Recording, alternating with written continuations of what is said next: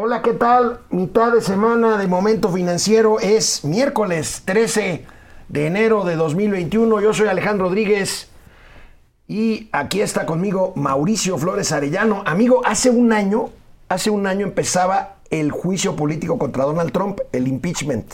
Y Hoy, es- un año después exactamente, empieza el segundo. No, pero ya vino a despedirse, ya dijo, no, Eh, yo quiero vamos a mucho, tener las caballero, imágenes. caballero, de esos, de esos, de esas despedidas que dices, no te vayas, por favor, quédate otros cuatro años. Dice que López Obrador, ah, no, pero no López Obrador, dice Obrador is a gentleman. Esa gentleman, pues sí, pues le puso 27 mil, dicho por el propio presidente Trump, 27 mil soldados a cuidarle pues, el traspacho, ¿no? Digo, Pasajeros, pasajeros de avión que lleguen a Estados Unidos provenientes del Reino Unido tendrán que presentar una prueba negativa, por supuesto, de COVID. Bueno, y Esto pues eso se va a hacer general para México. Sí, sobre todo me estaba platicando María José Cadena, pero nuestra amiga salvo de la Cancún. gente que llegue a Veracruz, porque ahí no hay vuelos directos. Ah, no, ahí, ahí no hay vuelos directos. Oye, pero entonces, ¿por qué si hay casos de coronavirus en Veracruz? Este, había hace tiempo un vuelo Wuhan-Jalapa, ¿no? Sí, sí, pero pues eso se cura con este, ¿cómo se llama? Con un tecito de guayaba, como decía la Navidad. Eso no es problema. Bueno, fuera de relajo en México, récord nuevamente ayer de vez. contagios. Estamos verdaderamente en una catástrofe sanitaria. Y, de, y la económica no canta mal las rancheras, ¿eh? Bueno, vamos a platicar de que hoy regañaron a la flaquita, a doña austeridad republicana. Más bien ayer fue una calificadora fifi. Hijos, pobre de mi flaca. Empezamos. Esto es Momento Financiero. El espacio en el que todos podemos hablar. balanza comercial, Inflación, evaluación, tasas de interés, momento financiero, el análisis económico más claro, objetivo y divertido de Internet. sin tanto choro. Sí, Y como les gusta, peladito y a la boca. ¡Órale! ¡Vamos, réjete bien! Momento financiero. La calificadora internacional Moody's, una de estas eh, pues Fificalificadora. fificalificadoras que pues evalúan el comportamiento crediticio, el comportamiento de pago de los países para otorgarles una calificación y con base en eso determinar tasas, plazos, en fin, viabilidad de los países. Bueno, Oh, sí. advirtió que la recuperación económica de México dependerá que el gasto que el gobierno haga y pues le puso una guamisa a austeridad, a doña austeridad republicana. ¿Por qué? Pues porque dice México no está gastando, amigo. No, no, no, pero a ver, es que no han entendido, estas calificadoras no están visto que con austeridad y honestidad se logran muchas cosas. Ya nos hemos ahorrado un billón quinientos mil millones de pesos. ¿Y dónde está ese dinero? Eso, eso hay que preguntárselo al INAI cuando no exista, ¿eh? O sea, no importa dónde está, el caso es que se ahorraron. es que Sí. se ahorraron, quién sabe dónde, pero por allá no. Este, por cierto, esa es una de las grandes incógnitas y tengo entendido que ya hay muchas solicitudes de transparencia de información, incluso promovida por legisladores, pues para saber dónde están esos ahorros, que son los que dice precisamente las calificadoras que no se están gastando, no se están utilizando para pues mantener a, a flote la economía. Digo, pues hay un gasto socioelectoral, Sí, no hay claro. que negarlo. O sea, está el gasto que se le da en apoyos sociales a jóvenes, a adultos mayores, madres solteras, etcétera, etcétera. Y además, pues este pues están los grandes proyectos de infraestructura que siguen siendo pues las principales eh, fue- ahora sí que los principales Oye, receptores y, del este, billete. y un hoyo negro, este, Pemex. Bueno, Pemex, híjoles, por cierto, Pemex está en una situación, oh sí, muy delicada y también la mencionaron las calificadoras. Sí, también, también. Vamos a ver la nota principal del financiero de hoy. Eh, fíjense, recuperación sujeta a medidas de apoyo. No, pues no va a haber. Aquí no habla nada más del gasto, sino de que ese gasto fiscal sea en apoyo a las empresas como lo están haciendo los demás países. Ahorita vamos a ver gráficas bien interesantes. La clave, la clave para no quitarnos el grado de inversión es austeridad y falta de inversión. Así es. Austeridad, y falta de inversión. Bueno, porque dices, ok, no vamos a usar el gasto público porque antes se lo robaban, robaba más el PRIA, ¿no? Se lo llevaban sí, sí, sí, sí. y este y entonces nada más beneficiaban a una plutocracia, todas estas cosas bonitas que se andan diciendo ahí por redes, pero bueno, ¿pero qué? El asunto está en que la inversión privada pues no No, ahorita vamos a ver, vamos a ver estas Ahí gráficas. anda. Primero las expectativas. Ahí están las expectativas. Las expectativas, ya habíamos dicho, 3% de crecimiento económico. Prevé Moody's para 2021, pero lo condiciona, lo condiciona a esta eh, pues, eh, expansión del gasto y apoyos productivos. Es un pronóstico menos optimista que el 4.6% del gobierno. 2% de crecimiento del PIB se espera a mediano plazo. Después de este primer rebote, se va a volver a regresar. Lo Y que bueno. sería como una W. Pues, este, pues a ver, ojalá sea una W, no una U muy larga, porque el 17% de la inversión en los próximos tres años estará limitada, es lo que esperan, al 17% del Producto Interno Bruto. Para lograr tasas de crecimiento positivas en lo que resta del, año, eh, del sexenio, tendría que ser la inversión pública y privada el equivalente al 25% del Producto Interno Bruto. O sea, no para crecer más de como cuando estábamos con los perros malditos infelices neoliberales, sino para dejarnos igual, nada más. O sea, nada más para como empezamos. Ajá, sí, Terminar. 25%. 25% de inversión Se- se ve pública muy y privada. probable. Pues este, pues si no hay acciones de Ahora de veamos, confianza, veamos amigo, la pues, siguiente gráfica. A ver, estas A son ver. las finanzas públicas. Es un superávit primario de 0.2%. Déjame lanzar una tesis, amigo. ¿No está siendo el gobierno de la 4T neoliberal en cuanto a finanzas públicas en un periodo de crisis donde no se puede ser tan neoliberal? No, pero es que, a ver, los amigos de izquierda que creyeron que es de izquierda, perdónenme, pero no les enseñaron bien cuál es la mano derecha cuando estaban en la primaria. O sea, porque la verdad, esta estrategia de una austeridad excesiva y que nada más ha servido como para detener ahí el- la calificación de riesgo país en la rayita, como lo hemos dicho, ha sido a costa de unas políticas de contención de gasto de inversión Que- Y rudísimas. presumen el, de- el, el- el superávit primario, pero pues la verdad es que no les está sirviendo de No, mucho. no, no, no está de sirviendo de mucho. Digo, nada más, ahora sí que lo tienen así como el cachetero en la rayita, pues, ¿no? Este, sí, la calificación. Aquí, ¿sabes cuál es el, el problema de fondo también? Es que no se han generado las condiciones para que los particulares, en las operaciones mercantiles comunes y legales, que compran, que venden, que producen, que intercambien, paguen impuestos. La otra parte, amigo, es la inversión. La inversión fija bruta. Veamos la otra gráfica, ya lo hemos comentado. Ahí tenemos la brutal, la brutal caída de la inversión fija bruta. Creo que aquí están una de las claves. Ahí está, pues era lo que decíamos, pues es el 17.5% del PIB.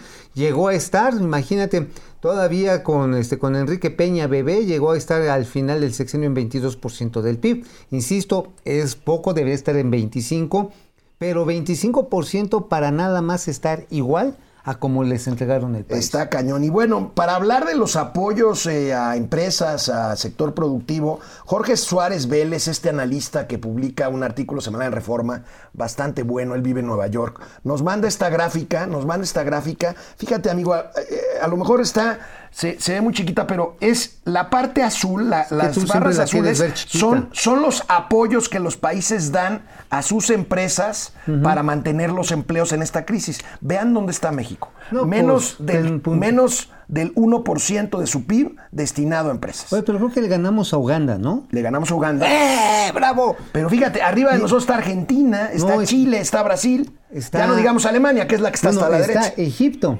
Egipto. Ahora sí que pues eh, el Chile lo tenemos arriba, porque pues en cuanto andará, no, pues sí, definitivamente. Y bueno, ya de compararnos a Italia, a Alemania o a Japón o Estados Unidos que estamos aquí pegaditos, pues ni, ni Esto, comparación, amigos ¿eh? y amigas, se trata de dinero para evitar que se pierdan los empleos. No, el no. presidente cree que es em- eh, apoyo a empresarios. El tema es, señores, sigan pagando sueldos aunque sean más bajos y aguanten tantito. Y aguanten, pero no, aquí se va a resolver todo con austeridad, honestidad y sin deuda. De regreso de la pausa, vamos a ver las cifras de empleo. Muy Uf. optimista Gerardo Esquivel, su gobernador del Banco de No, México. pues yo con chamba y estaría igual. Vamos a una pausa y regresamos aquí a Momento Financiero. Hola Internet, ¿cómo están? Feliz. ¿Cómo están? Es muy sangrón decir feliz ombligo de semana. Es muy Ah, mamila, ¿verdad? No, no está mamila, ya te, te revela cuán ruco eres, ¿eh? O sea, ombligo de semana, eso lo decía el tío Gamboín. Bueno, Sí. verbigracia. Pues por eso no, no, no se Verbigracia, exhiba, no, bueno. no. Hasta parece que estás en las mañanas. Alejandro Méndez desde Querétaro. ¿Cómo estás, Tocayo? ¿Cómo están? Pepe Almazán, ya llegué. Muy bien, bienvenido, Bien, Pepe. todos, bien, todos. Pili Sanz, Pili Sanz. Excelente miércoles, mis estimados comentaristas Gracias, económicos. gracias. Dejaré que Depredador Mercenario haga preguntas. Entonces las hace sin permiso. Pues hace bien. Vamos a hacer una cosa, Pili. Todos los días pregunta Depre, lo cual nos da mucho gusto. Pero necesita tu autorización primero, si no, Si no, no, a pasa, ¿eh? No, no, sí, es primero. Adrián Salazar, es horrible lo de los seguros. ¿Te refieres a los seguros este, eh, De de, gastos vida, de médicos o qué. Nos estaba oyendo, es que antes, fuera del aire, estábamos platicando de, de los seguros de gastos No, de los seguros de gastos médicos. ¿O de- ¿A qué seguro se referiría? Pues a ver que nos diga, ¿no? Porque esto es una realidad inconmensurablemente cierta. Entre más ruco, más te cobra. Rocío Hernández, que disfruten el miércoles. Juan Manzanero desde San Cristóbal de las, Las casas. Casas. Oye, debe estar bueno el- debe estar bueno el frío, frío. de la fregada ahorita. Oye, ponte, ponte calcetín doble porque si Es no... la tierra de mi amigo Amado Avendaño. De, Ah, es cierto. Es Coleto él. Ándale. Es no, y qué rico se come. ¿eh? Uh, no, y es precioso. Es Es precioso muy, muy, Cristóbal. Eh, José Luis Gamboa, desde una muy fría Ciudad Juárez. Deben de tener nieve, ¿verdad? Seguramente. Cruz Ahumada Navarro, saludos con frío desde Chihuahua. Franco Uy. Soria, desde Aguascalientes, allá de estar frío también, pero no tanto. No, Chihuahua, Guido, Corti, cuídense.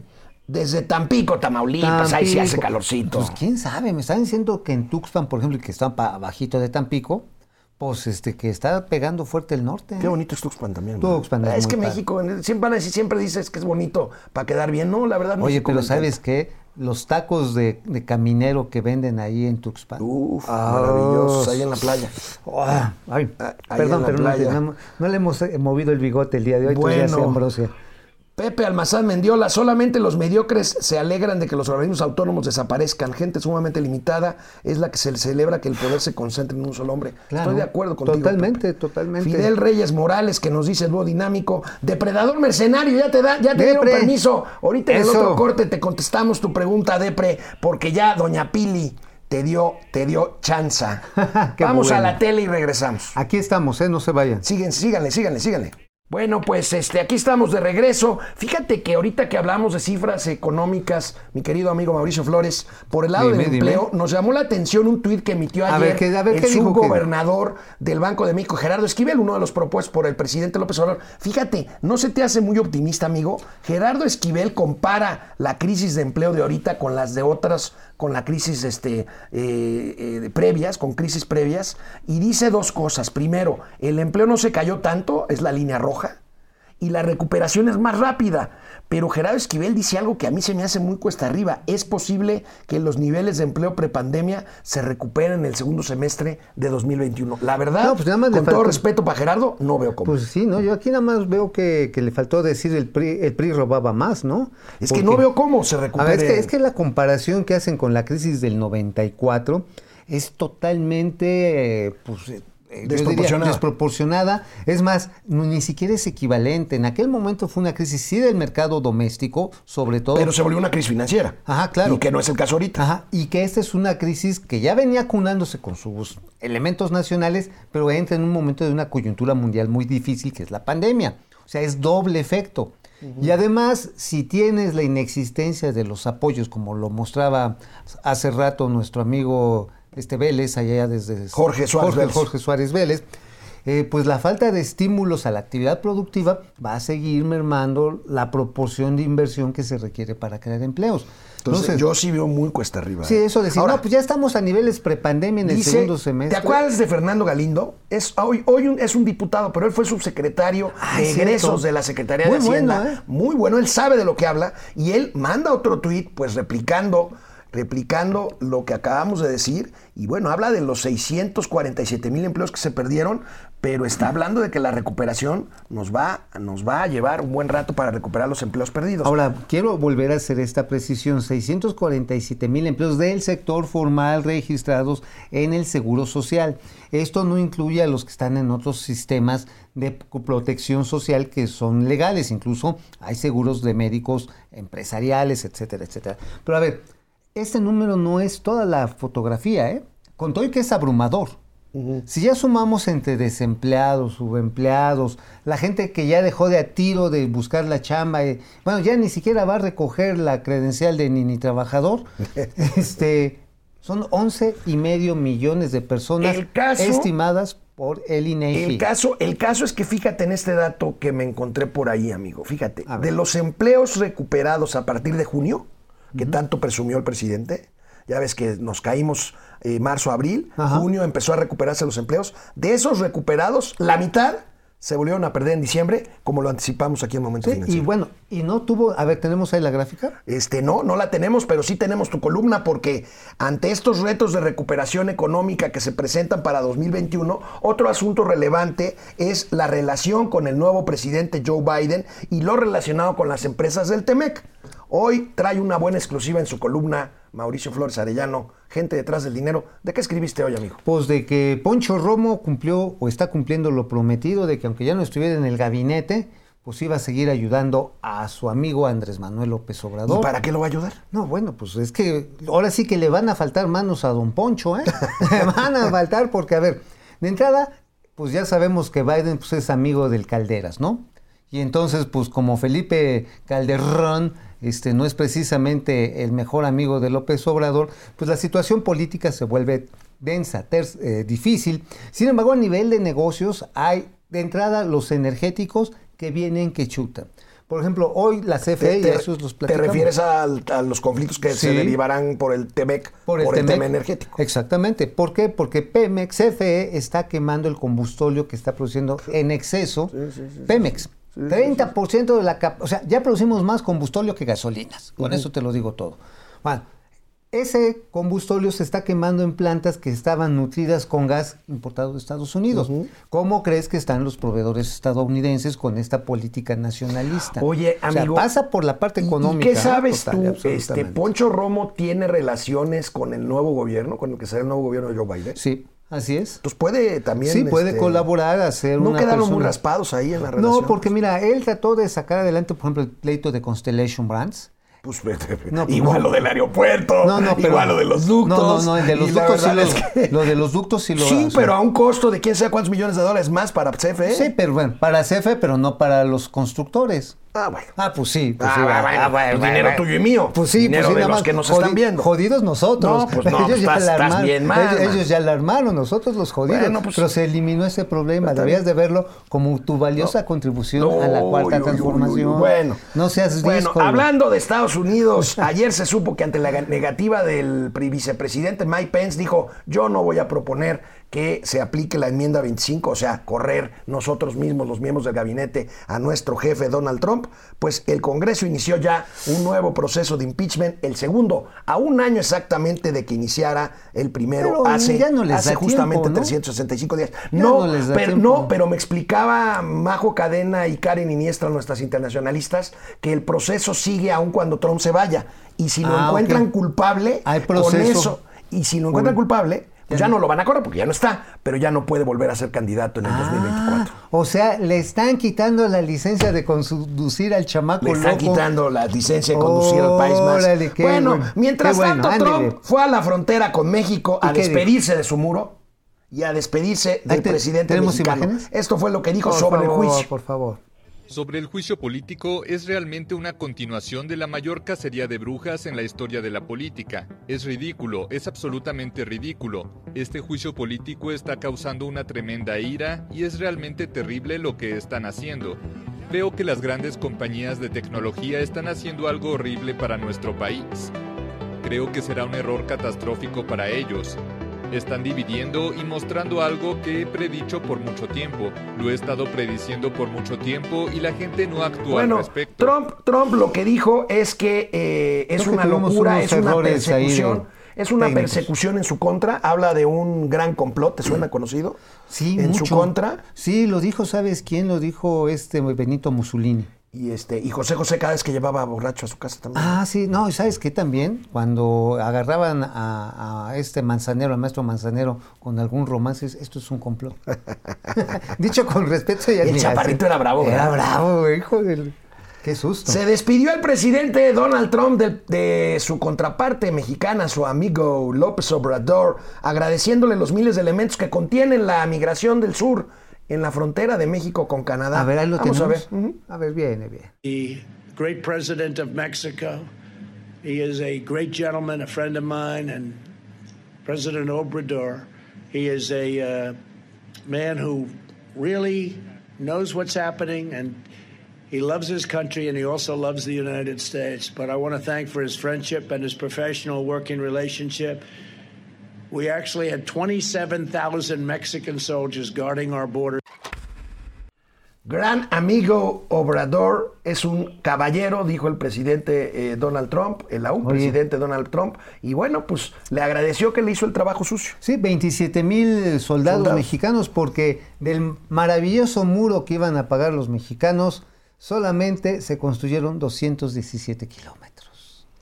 217. ¿De cuántos? De De- eran como Tres 3 mil, mil. como 3 tres mil, mil. sí, 2.7. Pues no sé, me recuerda como un aeropuerto que están haciendo rumbo a Pachuca. Este, me recuerda como a lo mejor una refinería hacia el sureste. Nada más hicieron 217 kilómetros. Oye, pero fíjate, se fue a despedir de su muro, le- la escenografía que puso la producción de la Casa Blanca, el muro detrás ahí. Ajá, Trump. sí, sí. Pero era un, era un, este, un unicel pintado. O sea, Pues realmente. ya que se vaya, qué bárbaro. Qué barbaridad. Bueno, nosotros somos los que Canal nos vamos y 76 de regresamos. Easy, canal 168 de Total Play, momento financiero, economía, negocio y finanzas, para que todo el mundo, aunque ya no importe Trump, Lo entienda.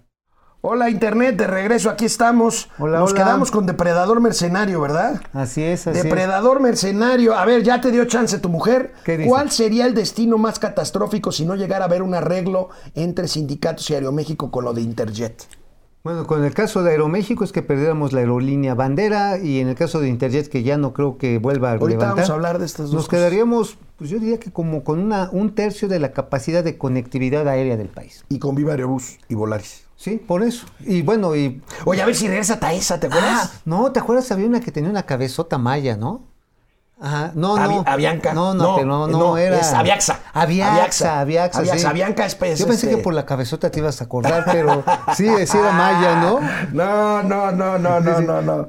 Bueno, este, José Almazán quería ser el mejor presidente de la historia, terminó como el peor y el más mediocre. Víctor Sapien, desde Pénjamo, José Pénjamo. Almazán Mendiola, con todo respeto, señor presidente, pero me vale a que se estén remodelando 49 estados de béisbol. Llevamos en pandemia 100 10 meses, la economía lo resiente, cada vez hay más muertos, la vacunación va lenta, como que hay prioridades y su deporte favorito no es una de ellas. Híjoles, pues qué duro, ¿no? Duro. Sí, de hecho, hoy le mandé aquí a, a la producción un, un documento donde está todo el Ahorita proyecto lo vamos de a tener. Ah, eso va a ser interesante, quédense, porque ¿sabes qué?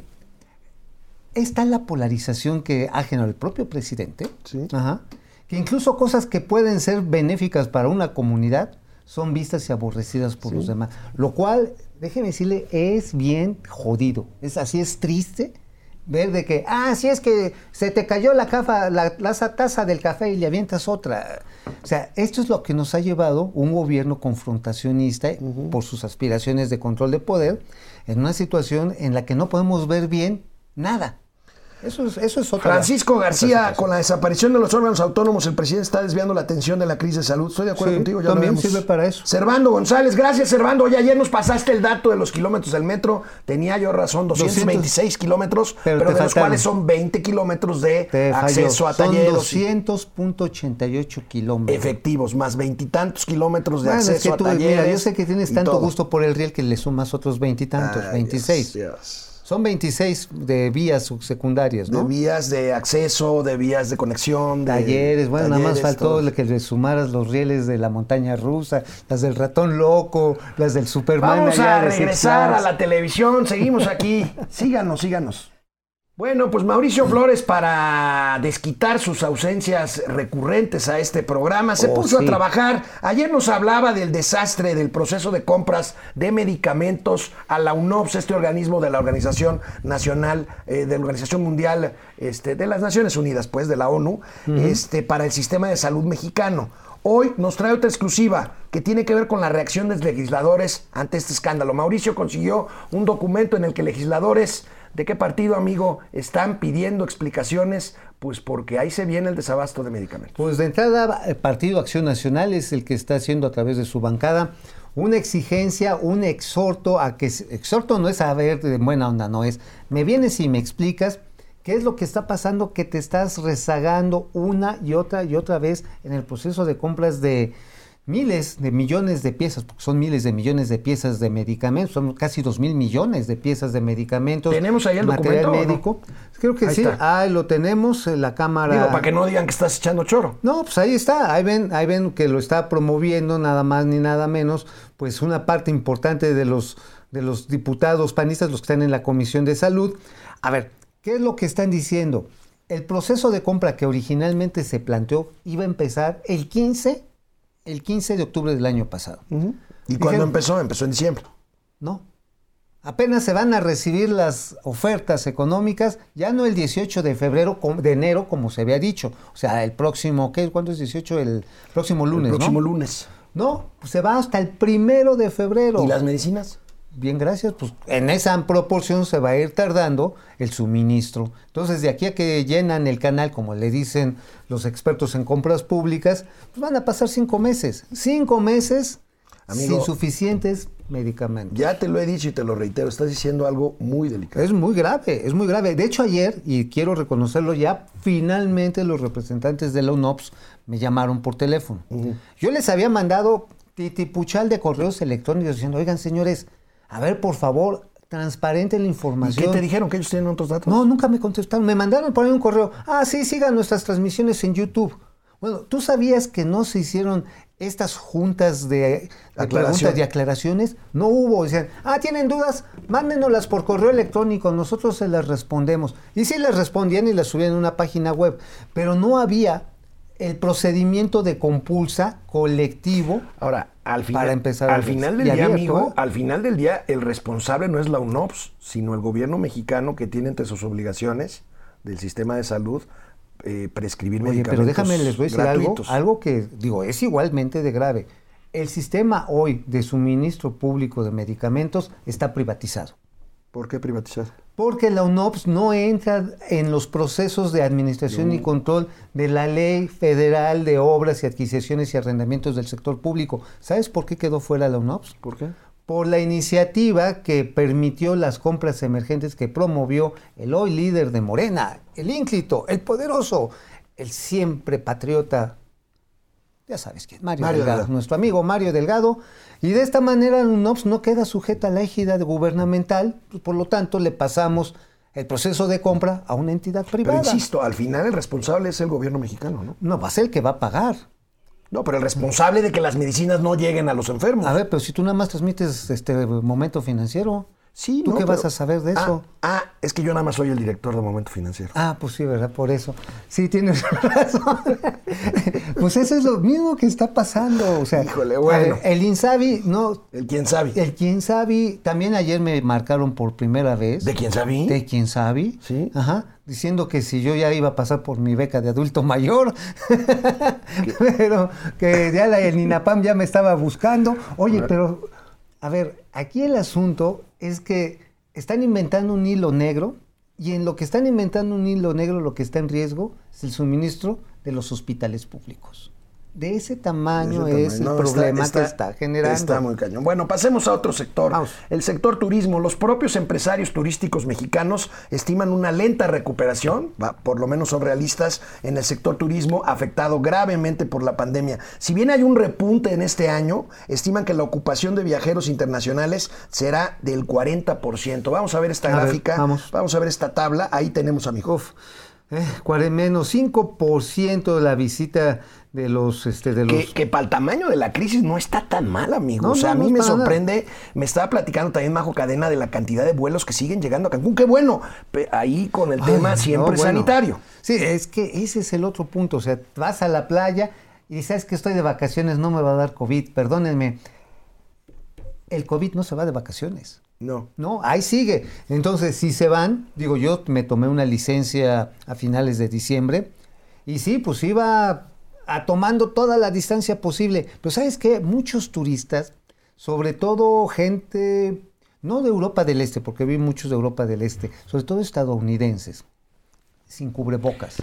Criti- critiqué a. Mauricio Flores Arellano en persona y lo digo aquí públicamente por haber sido sácale, a Cancún. sácale, ¿Saben sácale. cómo creyó él que estaba ya libre de todo mal? En lugar de hacer castillo de arena, se hizo un hospital de arena el güey. Ajá.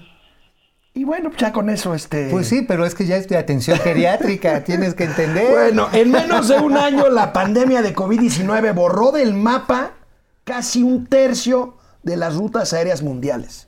El impacto fue brutal. Y en México provocó un, despume del- de- un desplome del 52%. Veamos esta otra gráfica, por favor. Ahí la tenemos. Mira, amigo, la caída brutal y luego un poquito el repunte estimado para Sí, 2021. cuando se empiezan a pues reactivar nuevamente algunos destinos, hay que recordar que la más de la mitad del mundo, si no es que la totalidad quedó cerrado a vuelos internacionales todo el año pasado, los vuelos locales se vieron restringidísimos, eh, de tal manera que hoy esta es una de las industrias más afectadas y se está dando un proceso de consolidación brutal. Oye, y hablando de consolidación, corre por ahí la especie, digo, aquí no damos rumores, pero en este caso Sí. ya no es un rumor.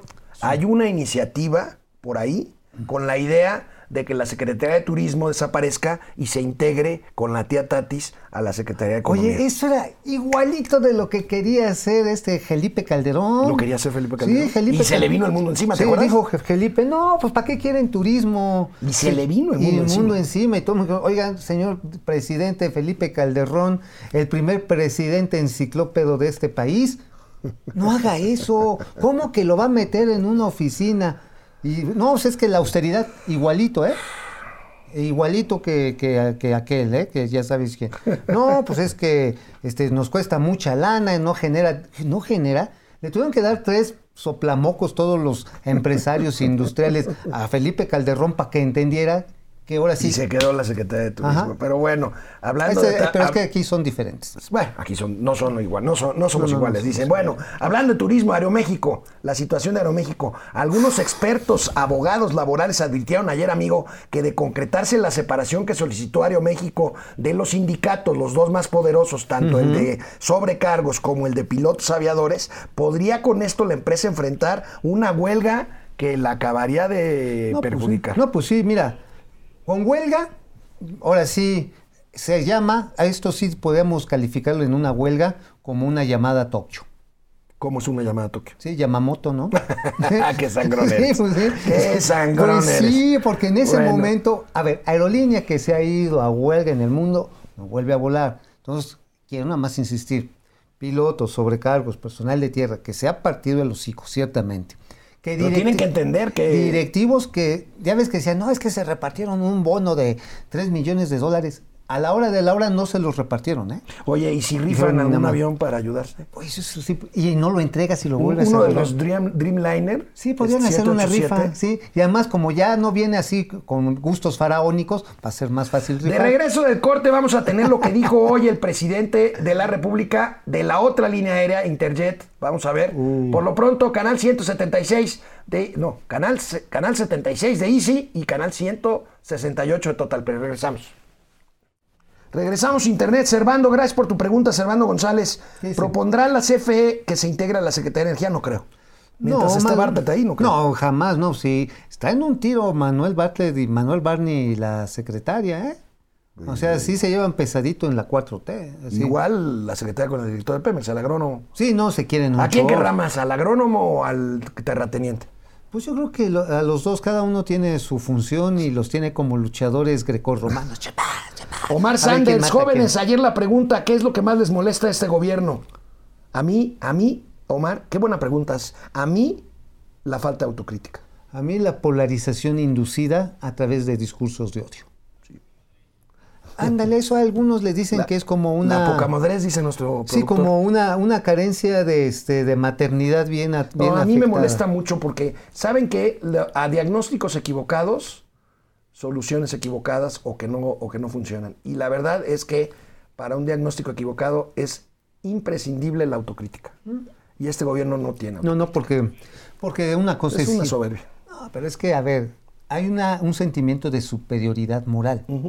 Y pues cuando te crees superior, me- superior en términos morales, pues realmente además estás subido en tu ladrillito. Sí. Nada más te estás creyendo tú tus propios cuentos. Sí, sí, sí, sí, sí. Ignoras Jesús- a la otredad. Jesús Salazar, saludos desde Saludos. la bella Mejimarca. ¿Cuál es Mejimarca? Mejima- Ah, es que somos Dinamarca. Ah, Sí, ¿te acuerdas ya me había olvidado. ya, me ¿Qué pasó? olvidado. ¿Qué pasó? Es cierto que la, Dinamarca está bueno. es es cierto que el aerometro tardará meses en reanudar operaciones. Traen un relajo. Ah, el sindicato del metro dice que puede durar meses la- regresar la línea 1, 2 y ¿Pero 3. sabes qué quiere el sindicato? Este, pues dinero. Pues sí, mucho. A ver, el, la principal sanguijuela Perdón que lo diga así. Bueno, yo, fíjense. Del metro es, eh, son las prebendas Fíjense, sindicales. Hace 35 años yo fui director de información del Departamento de Estado Federal en aquel entonces. ¿Y qué, cómo te Y tratan? ya era secretario general del sindicato Fernando Espino, el actual. No me digas. Bueno, regresamos a la tele. Bueno, aquí estamos de regreso hablando de Aeroméxico. El presidente se refirió hoy al caso de Interjet, rechazó que se vaya a apoyar a esta línea aérea. A ver. A ver, viene, venía viene. arrastrando deudas, incluso al fisco, al SAT. Y nosotros hemos eh, estado pues eh, buscando que se llegue a un acuerdo, a un arreglo. Sin embargo, ha habido mala este, administración. Ojalá y eh, los dueños eh, decidan rescatar la empresa o este, buscar socios y que se mantenga la fuente de trabajo. Debe de comprenderse que el gobierno no puede estar rescatando empresas. Eso era lo que se hacía anteriormente y se abusó muchísimo. Eh, ahora, con lo de altos hornos, hubieron propuestas en ese sentido, de que nosotros interviniéramos para rescatar altos hornos, porque en efecto son muchos empleos. Pero si nos dedicamos a eso, pues entonces eh, fracasa el gobierno, quiebra la hacienda pública o nos endeudamos. Es el método, el mecanismo de FOAPROA. A ver, a ver, el presidente todavía tiene un chip así muy antiquísimo que del Fobaproa. Que, a ver, de entrada, el bubu. El, señor el- Alejandro. El, accionista mayoritario Ah, de el lo que bubu. ¿Sabes con qué quería pagar? Quería pagar las, este, las deudas fiscales. ¿Con qué? Con tapabocas y pruebas PCR. No me digas. No, eso. neta, neta del planeta. Ofreció, a ver, gobierno mexicano, a 90 pesos la pieza de tapabocas. O sea, ahora sí, qué mamada esas, esos 90. consejos. Si cuestan Cinco al mayor, pesos. Al Al mayoreo, al mayoreo acá 96, 95 te sale como 15 pesos. Al mayoreo, así de, a- de apaca, Se las pues. quería. A ver, a ver, esa es, esa es una exclusiva. Ah, pues por supuesto, por eso le estoy contando. Y además quería las pruebas PCR también carísimas. Obviamente, doña Raquel Buenrostro nada más le dijo, sí, ¿y de qué vas a querer tu nieve, papá? De limón. Pues sí. Oye, y se aventó un comercial buenísimo el presidente. No tenemos la imagen, pero después de decir esto de Interjet, dijo: Ahí tienen a Viva Aerobús. ¿Cómo se llama esta línea aérea barata? Que es buena y que ojalá ya con el comercial que les hice, pues ya no me cobren a mí. Mm, hasta Gorrón Aerobús. salió. ¿Y sabes quién es el dueño de Viva Aerobús? Un recalcitrante priista. Ajá, don Roberto Alcántara. Don Roberto Alcántara. Roberto- bueno, don Roberto Alcántara ya ahorita ya ha practicado un poco así como que el cambio de colores, onda camaleonina, así que vas, pasas del Pero él rojo siempre le la- ofrece camiones ahí a las campañas. A todos, a todo, todos, y- a todos. Don Roberto es un Es- genio. Ahora, su aerolínea ha funcionado muy bien. Digo, es la menos golpeada, pero sí está golpeada por la Volaris crisis. está bien, ¿no? Volaris sí, pero está todavía más afectada. Perdió dos mil millones de pesos el año pasado. Sí, ta- o sea, a todos les pegó. Eh, Viva Aerobús nada más perdió nada más 750 y tantos millones de pesos. Sin embargo, aquí lo importante es que pues son aerolíneas que hacen vuelos nacionales y algunos regionales Estados Unidos y a Centroamérica. Oye, ¿y Aeromar, amigo? No, pues Aeromar, ya ese pollo, ya, Pollo Mar, ya... Pollo Mar. ya- ya- o sea, Son- eran aviones muy seguros contra lo que muchos Sí, creían claro. en con- este, que pero no. muy caros, su operación muy muy, caros. caro. sí, ahí- ATR, ¿no? ATR 42, volar de la Ciudad de México a Manzanillo, por ejemplo, que era el que tenía más regular, pues te salía más caro que un México-Nueva York. Sí, sí, Neta, sí, o sí, sea, sí, bueno. ¿qué pasó? Omar Fuentes, un seguidor nuestro a quien le agradecemos que nos mande. Omar, Mándenos sus preguntas, muy sus dudas. Nos hace esta pregunta en las redes, Omar Fuentes. Aquí la tenemos en pantalla. Este, buenas tardes. ¿Podrían hablar de dos bonos que vencerán a finales de enero que suman 3 mil millones de dólares? Están en el top 10 de vencimientos de bonos de los mercados emergentes. Mauricio. Así es, así es, gracias Omar. Y bueno, los 3 mil millones de dólares que nada van a vencer es en todo el año. ¿ah? Eh, Lo que va a vencer es en todo el año. Lo que sí vence la próxima semana son precisamente estos dos bonos, que no son poca cosa, son como 842 millones de dólares, es decir, poquito menos de una tercera parte de todo el vencimiento que tiene Pemex este año. Convertido a pesos es un platal que ni Obama tiene. Estamos hablando prácticamente de 17 mil melones de pesos. Oye, esos son como 17 veces los órganos autónomos, ¿eh? Sí, claro. Como 17 Como veces. 17 veces Como los órganos 17 autónomos veces. que quieren desaparecer supuestamente Ajá. por culpa de la flaca. De la austeridad y que vamos a utilizarlo para cosas buenas. Entonces, ¿Y como cuántos estadios, amigo? pues si son de a 100 kilos, pues estás hablando como 1.700 estadios. Oye, pues ya con eso seríamos potencia de béisbol. De béisbol. Oye, sí, ya. No. Es más, nos compramos a los Dodgers de Nueva York. güey. De, de Los Ángeles. Ah, no, los demás de esos, yo no lo conozco. Eres de. Villamelón, ¿verdad? No, a mí el béisbol es una de Bueno, las... oye, amigo, hablando A ver, de nada más, nada más, nada más. A ver, Para mí, el béisbol es una de las 544.300 cosas que me es valen queso en el la vida. rey de los deportes. A mí no me es interesa. una maravilla. Oye, el nada más, béisbol. nada más, este dato a nuestro amigo Omar. Este, la tasa de vencimiento es de 5.5%, no tiene cupón de descuento ya, porque ya se acabó. Y este, y sí, se tiene que reestructurar, o si no, va a entrar, va a entrar en default. Si ustedes vieran lo que hay en esa libreta roja. Mm. Uy, uy, uy. Tengo uy, aquí, uy, tengo aquí a- al Alex Bueno, en, en hablando, hablando de deuda, hablando de deuda, amigo, por segundo mes consecutivo y debido a las redocumentaciones de deuda que ha hecho el gobierno federal, pero sobre todo a la apreciación del peso frente al dólar, la deuda se ha reducido ligeramente. Veamos, mira A ver, este. viene. Mira Qué este. bonito. A ver, A ver, este- aquí lo tenemos. Ahí, Ahí está. está. Fíjate, de 11 mil, de 11 billones de pesos a 11 puntos, de 11, casi 12 a 11.7. Fíjate lo que es la, la variación cambiaria, amigo. Sí, exactamente, el saldo histórico de requerimientos financieros del sector público. ¿Qué es, la deuda? Es la deuda, pero también aquí es una mezcla de, de monedas, no es solamente peso mexicano, no es solamente dólares, son todas las demás divisas en las cuales México tiene intercambios. Obviamente se estandariza con el tipo de cambio promedio que saca Banco de México y con eso, pues sí, precisamente la variación cambiaria es la que permitió una reducción del saldo, del saldo en una cantidad este, relevante. Sin embargo, si lo vemos cómo se ha comportado en esta cuarta transformación, es bien canijo. A ver, el perro maldito periodo infernal, este, el neoliberal, El que terminó el Enrique 30 Peña de Bebé. noviembre de, 19 de 2008. ajá, lo dejó, lo dejó en 10.1 billones de pesos. Pero aquí lo importante no es tanto el monto nominal, sino la proporción contra el PIB. Sí, y a un PIB riqueza. menor, que es el caso ahorita, pues ahorita ya estamos arriba del 55% del Producto Interno Bruto la deuda, ¿no? Es que de alguna manera hemos caído ya en este círculo perverso, como le decía, perverso. Así le decía Pedro Aspe, el círculo perverso. El círculo perverso en el que tienes que reducir el tamaño de economía para estabilizar las finanzas públicas, pero para estabilizar las finanzas públicas le pegas al ciclo económico y recaudas menos. Y se repite el círculo perverso. Entonces, De así- así regreso. le decía don Está Pedro bien, de regreso del Que ya corte. está grande ya. Pedro Aspe. Ya, Hace ya años dicen que, que no lo dicen veo. que ya. Hace años que ya no- dicen que ya está bien. malito. Sí, ya está viejito. Pero bueno, Bueno, un saludo a Pedro un gran secretario de Hacienda, ¿eh? Hay Sí, que eh, fue el que dijo la frase de los mitos geniales, ¿te acuerdas? Sí, hijo, sí, eso cómo le Bueno, tundieron, ¿eh? de regreso tendremos el proyecto completo del Palenque, pero no se entusiasme usted del tema del estadio y de otros proyectos que aquí Mauricio. ¿Qué, no te vas a echar un va- Palenque? Nos va a explicar. Canal 76 de Easy, de lunes a viernes. Vive no. TV, canal 168 Creo que- de Total Play. Creo que es ni en retas, Mundo ¿eh? Ejecutivo TV. Tú ya ni en retas. Ya cállate, regresamos.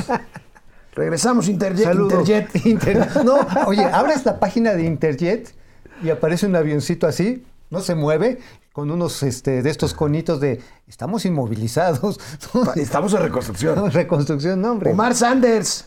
Jóvenes, ayer les preguntaba qué es lo que más. Ah, no, esto ya, esto ya lo leímos. Este. Fidel Reyes Morales, la única curva que la 4 usted está aplanando. ¿Cuál es? ¿Cuál es? Pues. ¿En dónde será?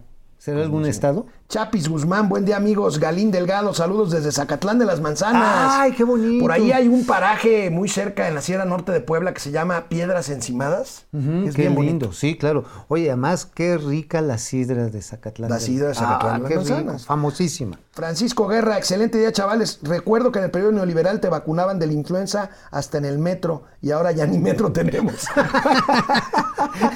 Oye, tengo un buen chisme de cómo están empezando a tratar de recuperar el metro. ¿Lo soltamos aquí o lo soltamos en la telera? en la telera, ¿no? En la telera, para que nos vean, porque está, está bueno de cómo está planteándose la recuperación del metro. Bueno, este, Laura Ochoa, si dejan bardas de 9 metros y causan daños ecológicos es signo de amistad. Pues para qué quiero amigos, adiós para siempre, adiós Trump. para Adiós, siempre. sí, Tienes toda la razón. Y que le quiten la licencia de Que conducir. le quiten la licencia de conducir. Ya. Héctor Martínez, a reinos de maromas de los perribots de AMLO y su defensa de las mañaneras. Zulema Ojeda, saludos. Alberto Ojeda. Gámez. Ahora resulta que el pejidente eh, reconoce que, su, que se destinó más dinero a la remodelación del estadio para el equipo de su hermano que lo que se usa para vacunas y se siente ofendido. Eric Uh. Rodríguez, Alberto Gómez, Mario Clementer desde Zapopan, Leti Velázquez, Alma Lilian desde una helada Aguascalientes, fíjate, sí, sí. Híjole, sí, Está pegadito Zacatecas, es bueno, muy frío pues ahí sí, en es muy frío en esa zona, más las ventiscas, cómo Sí. pegan. Alma Lilian, buenos días. DDC, Hola. Alex Mau, Francisco Javier Hernández, Rolón, Sergio Rolón. Alvarado. El subejercicio en el presupuesto es un delito porque el subejercicio eh, en salud es maligno. No es un delito, puede implicar una responsabilidad administrativa, pero tienes razón, el subejercicio en salud es un crimen. Sí, oye, por cierto, hice ahorita una cuenta rápida a un precio más o menos estimado que dijo el presidente que iba a costar cada vacuna. Y cada vacuna de las que han llegado ahorita se habían gastado como siete y medio millones de pesos. Pero pues apenas vamos a alcanzar a vacunar. Es el 7% del parque deportivo de Palenque. El parque ¿sí? deportivo. Lo que se ha invertido ahorita en las vacunas. Bueno, Miguel, Martínez, Paco García y mi... No, Regresamos estimado, a la ¿eh? tele. Gracias de verdad, ¿eh? Por conectarse y por hablarnos y por... Precio estimado, ¿eh? Bueno, amigo, tenías este... Ahorita estábamos cotorreando con los de internet, este... ¿Qué onda con el metro? ¿Qué plan tienen? Ah, para- un plan de recuperación para la primera semana de enero, pero no se entusiasmen, ese metro va a ser de 30 centímetros. ¿Por qué? Porque solamente se va a ocupar el 30% de su capacidad de manera inicial. Como se tronaron los transformadores y estos no se compran en la palería, se tiene que electrificar otra vez la línea férrea, pero ya con corriente alterna en lo que La- llegan ni, ni la línea férrea o la línea neumática, este... bueno, las dos. O sea, en lo que, bueno, en esas tres líneas es neumática. O sea, en lo que llegan los transformadores le van a poner otra vez la corriente, pero para que no se sobrecargue y además, pues en lo que tienen que ir haciendo pruebas del control, porque también se quemó el centro de control, los trenes van a ir a estar separados tres estaciones y en, en lugar de una entre uno y otro. Y, el conductor va a llevar un copiloto. El piloto va a llevar un ¿Te le copiloto. vaya a echar aguas o qué? Sí, literal, pero con un walkie-talkie de red privada. Eh, que va a sustituir el, el centro de control, Ajá. que es el que ve dónde está en tiempo real los trenes. en lo que lo compran. Híjole, Y por eso tiene que trabajar a una tercera parte de su capacidad. grave crisis en la Ciudad de México, No, el pues sí. metro, la influenza y los restauranteros. Ahorita vemos. Bueno, ayer dimos la nota de los 103 millones de pesos para el estadio de béisbol de las Guacamayas de Palenque. Aquí Mauricio Flores nos trae imágenes del proyecto completo. Dice Mauricio que no nada más es el estadio. A ver, explícanos, bien. amigo, mientras vemos las fotografías. Bueno, mira, fíjate que es importante mencionarlo para, ahora sí que para ponerlo en contexto, sí, el estadio es uno de los espacios más importantes de este centro deportivo en Palenque, pero no es la única. ¿eh? Hay una instalación que tiene que ver con la práctica de otros deportes, espacios verdes, eh, centros de actividades culturales. Es un proyecto más completo, a ver si lo tenemos ahí, a ver si me lo echan por ahí. No, no ¿Qué pasó? tenemos. No, ¿Qué sí, pasó? tienen. Ahí Ay. deberían de tenerlo. A bueno, ver. mañana se las pasaremos Sí. entonces. No, pues sí, porque si así de, de a platicadito no, no me la van a Pero creer. bueno, no. A Ahí ver, va, a ahí ver, sí, sí, sí, ya A ver, ahí aparece. está. Ahí está, ahí A está. Mira, a ahí ver, ya tienes a ver, espacios a ver, comerciales. no nada más es el estadio de béisbol, son unos bungalitos, ¿qué más? Tienes las canchas de front tenis. Uy, uy, uy, Ajá, mira, ahí tienes espacios verdes, tienes un parquecito. Es una superficie bastante más grande de que solamente el estadio de béisbol. Ah, mira, ahí tienes un está el audito- estadio. el estadio. Y a ver, síganle, síganle. Si ustedes lo que pueden percibir, el estadio de béisbol es el equivalente a una cuarta parte de, De todo, todo el el, polígono. Sí, hay una cancha de fútbol, se tiene que rehabilitar el... Bueno, son espacios dignos que definitivamente creo que cualquier ciudadano agradecería. El asunto es que evidentemente el problema es que tienes un momento en el que tienes muchos gastos urgentes y que el sentido común te diría, ¿sabes qué? Aguántate. Aguántate en vez de solamente este o si lo asignas, hazlo con una claridad y además no te pelees contra todo mundo. No, y además ahí la bronca, amigo. Casi me convences con tu parquecito recreativo, pero. ah, que Pero este, aquí la bronca es que salga el nombre del hermano del presidente. Eso es, pero mira, eso es lo más grave, porque ese solamente es uno. Ahí te van. ¿Quiénes están en la línea de béisbol? Tengo la lista completa.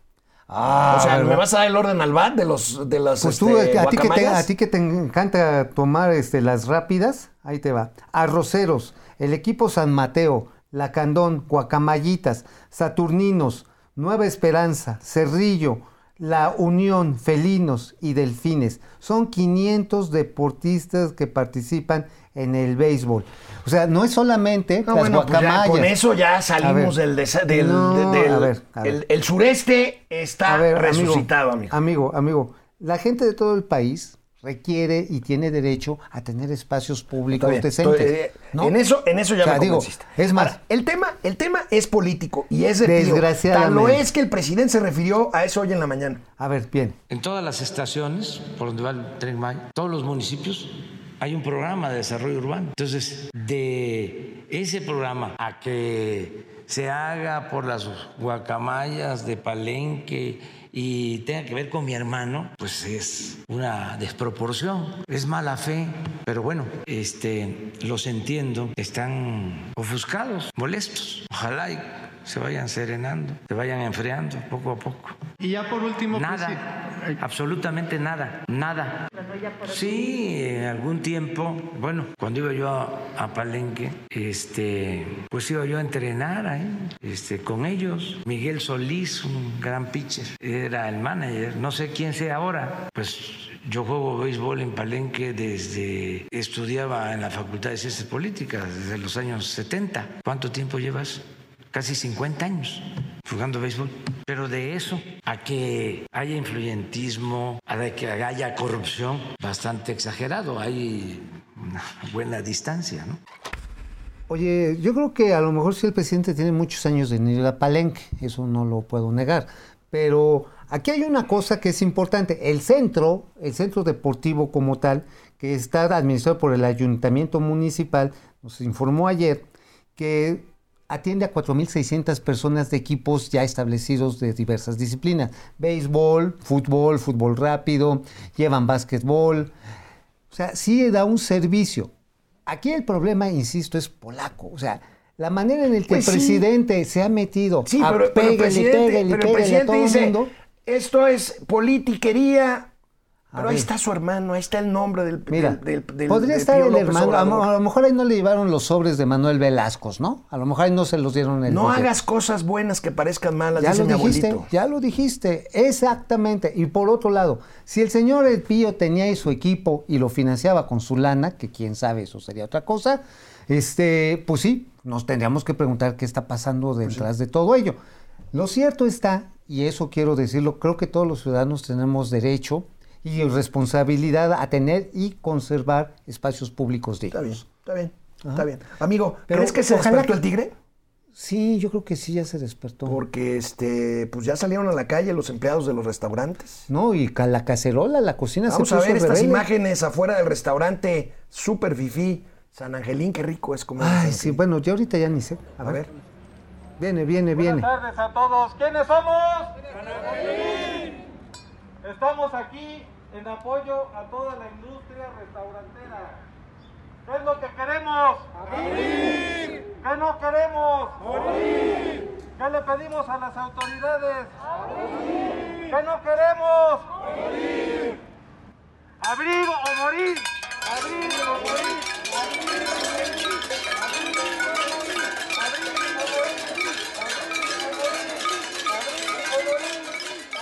Ayer también clausuraron en Pasa Millana a un Sonora Grill, este consorcio este, que tiene muchos restaurantes muy exitosos y que ahora pues con la apertura, ayer se aventó, ¿sabes cuál sí estaba abierto? El Sonora Grill. Abrió Gold. Fishers también. También el que estaba ahí en, el que está en Insurgentes y, y Churubusco, ahí Sí, lo sí, abrieron. enfrente de Radio Fórmula. Exactamente, no, no, No, no. enfrente de Manacar. enfrente de Manacar y le, y le cerraron otros. O sea, realmente la situación que estamos viendo con los restauranteros y con los propietarios de bares va a ponerse intenso los próximos días. Muy Bueno, intenso. hoy el presidente le preguntaron sobre este tema y pues, simplemente lo bateó. Dijo, A ver, no, digo simplemente, no, no tenemos el video, pero dijo simplemente que la jefa de gobierno ya lo está viendo. El de los restaurantes. A mí se me hace que van a acabar cediendo y abrir un, un procedimiento gradual este, para que con ciertas medidas los restaurantes vuelvan a abrir a partir de la semana que entra. definitivamente, aunque sea un poquito más, porque las entregas a domicilio no les están resolviendo la bronca. Y ¿eh? bueno, en nuestra sección, que ya no nos da tiempo, pero mañana tendremos el gatelazo de hoy, fue de su jefe, el secretario de Salud, sobre Uh. protocolo sanitario. Uh. Mañana se los tenemos aquí. mañana dos por uno, dos por uno. Dos por uno mañana. Nos vemos mañana aquí en Momento Financiero. Economía, negocios y finanzas para que todo el mundo, hasta las guacamayas, Baten.